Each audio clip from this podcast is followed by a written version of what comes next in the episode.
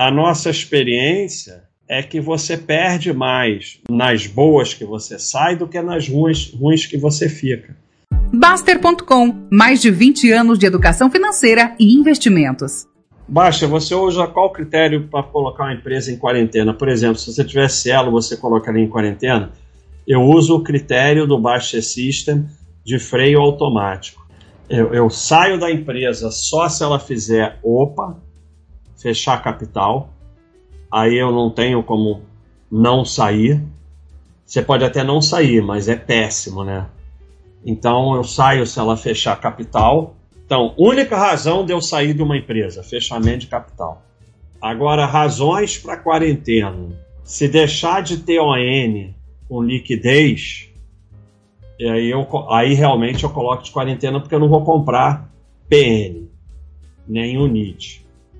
Então, se deixar de ter ON e provavelmente se lançar o NIT numa empresa que não tinha, eu aí eu, eu vou tomar a decisão de colocar em quarentena, mas não porque eu acho que a empresa piorou, mas é porque eu não tenho mais como ser sócio, mas não vou sair.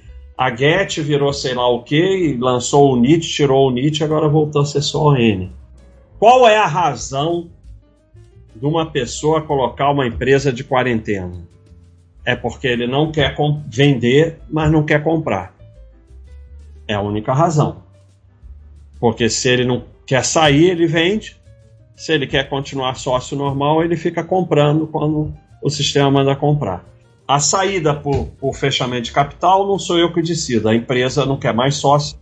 A quarentena, porque não tem ON, também não sou eu que decido. Eu não tenho mais como você comprar ON, eu só compro ON, então é uma coisa prática, não é uma decisão tipo eu acho que piorou ou melhorou. Isso é uma coisa prática. As duas situações são óbvias. Com isso eu tirei isso da minha cabeça e parei de fazer besteira, tipo achar que Vale piorou. Eu achei que Vale tinha piorado, tá, sabe? Então eu parei de fazer essas besteiras.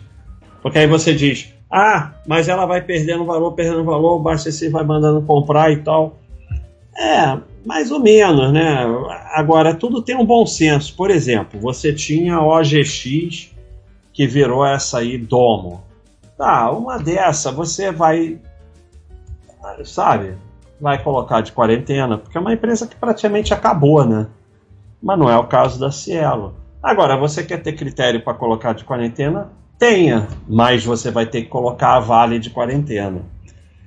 Esse é o problema, porque a nossa experiência é que você perde mais nas que você sai do que nas, que, nas, nas boas que você sai do que nas ruins, ruins que você fica. Isso vale também para a quarentena. Então a Vale foi piorando, lucro caindo, prejuízo de 6 bilhões, você botou de quarentena. Olha aqui o que você perdeu. Se você saiu então, porque a queda tem limite, a alta não tem limite. Então é isso. Agora, tem esses, essas situações que eu coloquei, e tem situações que, assim, em algum momento você vai ter que tomar alguma decisão. Se eu fosse sócio de OIBR, tá bom, OIBR eu ia deixar lá num canto. Na verdade, eu não boto nem de quarentena, eu tiro do meu. Se eu tivesse OGX, comprei OGX, botei lá, sei lá, 5 mil reais, hoje tem 50 reais em OGX. Eu tiro do Baixa Assist, deixo lá no canto e ignoro a existência. Né? Mas não dá para comparar o OGX com Vale, com Cielo. Cielo não é uma OGX. Sabe? É totalmente diferente. É, o Condor tá achando, tá considerando que a Cielo não. Assim, a Cielo, ela nunca chegou nem a ter prejuízo. O problema da Cielo, para a maioria, é que a cotação caiu, né? Mas ela nem chegou a ter prejuízo, chegou a cair muito ali o lucro e tal. Agora, esse que é o problema. Olha, olha a Vale, olha a Cielo. Esse que é o problema. Olha o gráfico da Vale aqui, ó. É porque como subiu muito, a dimensão ficou diferente. Mas aqui, ó, se você for ver, ó, caiu de 29 para 9. Vamos ver a Cielo. Cielo caiu mais. Cielo caiu de 18 para 3. caiu mais. Vamos ver o lucro. Lucro da Vale caiu de 37 bilhões para menos 7 bilhões. O lucro da Vale caiu mais que o da Cielo. Lucro da Cielo caiu de 4 bilhões para 500 milhões. Então, por que você sai da Cielo e não sai da Vale aqui? Se você sair das duas, o prejuízo é maior do que muito maior, mas muito maior do que ficar nas duas. Esse é o problema. A gente não sabe o que vai acontecer com o Cielo, ela pode falir. O que eu estou mostrando é que o gráfico é igual. Essa queda de lucro da Vale e essa daqui da Cielo são iguaizinhas. A da Cielo parece maior, porque como a Vale subiu muito depois, isso aqui ficou menor, mas a proporção é a mesma. Então é muito difícil saber a Cielo vai falir ficar uma porcaria ou ela vai voltar lá em cima. Não sei. A Vale aqui eu achava que era uma porcaria, achava que era para sair da Vale, achava tudo isso aí. E eu aprendi que é, não só com a Vale, mas com outras também, eu fui aprendendo que nós não temos como saber isso. Então hoje eu não saio de nada. Pronto. Porque nós aprendemos também pela teoria da convexidade que você ganha muito mais na Vale do que perde na Cielo se a Cielo realmente ficar ruim. É isso aqui. Em 1909, se 1% do seu patrimônio fosse em ações da Amazon, hoje você seria rico. Mas se mesmo em 1997 1% do seu patrimônio fosse em ações da Heron, a perda seria irrelevante. Heron foi a falência. E a Cielo não foi a falência, né? mas a Heron realmente foi a falência. E aí você na Amazon ganhou 224 mil por cento. Quanto você perdeu na Heron? 100%. Então, Soma 224 mil por cento menos 100% dá 223 mil e 900 por cento. E isso você fica com as duas, você ganha 223.900%. Se você sai das duas, você ganha 0%. Então é muito melhor você ficar numa boa e numa ruim. Uma boa mata umas 10 ruins do que você sair. Então esse é o problema de sair. Baixa, o pessoal solta frango Cielo, mas se tivesse comprado o topo estérico. Estopo estérico, gostei do topo estérico. 10 mil hoje teriam 1.495. Considerando uma carteira diversificada com desenho de ativo, não aconteceu nada. É, exatamente. É aquele quadro que eu mostrei. Se você tivesse 1% do teu patrimônio em Heron, nada teria acontecido. E isso se tivesse comprado tudo no topo, que virtualmente nunca acontece. É isso, não acontece nada.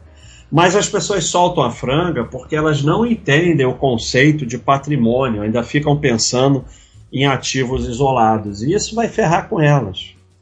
Enquanto você não entender patrimônio, você está ferrado. Gilson, por que a Eternit subiu tanto hoje? Tem tentando me afastar do mercado, mas ainda de vez em quando. Melhor a cada dia entre o 6 e o 12. A Eternit é uma, né?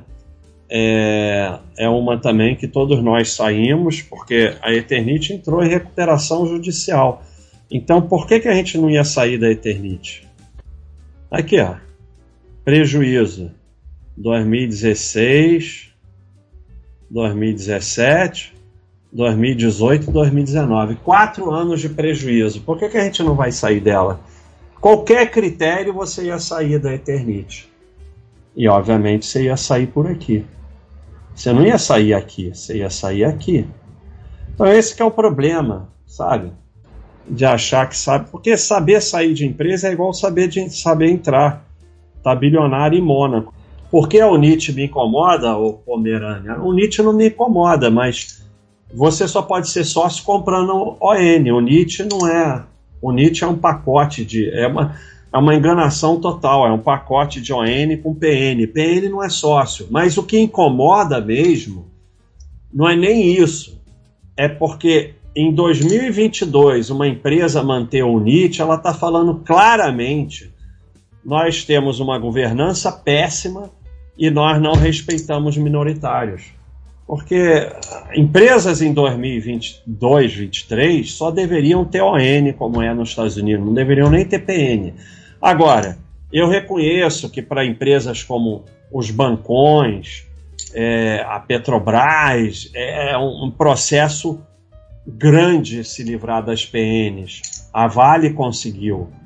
É, então, algumas empresas antigas, se oferecer ON, até tudo bem que tenha PN, mas eu, empresas que vieram de 2000 para cá, fizeram IPO de 2000 para cá, não podem ter PN. Se tem PN, não é, não é nem que eu não vá comprar a PN, eu não aceito que ela tenha PN. Porque ela está mostrando um pensamento ultrapassado, um pensamento de 50 anos atrás.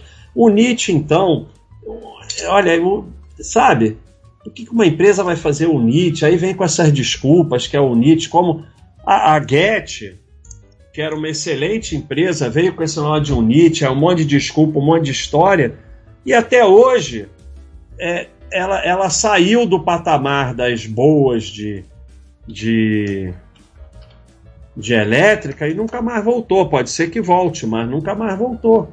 É, aí fica toda hora mudando, sabe? Isso é outra coisa, fica mudando toda hora, meu.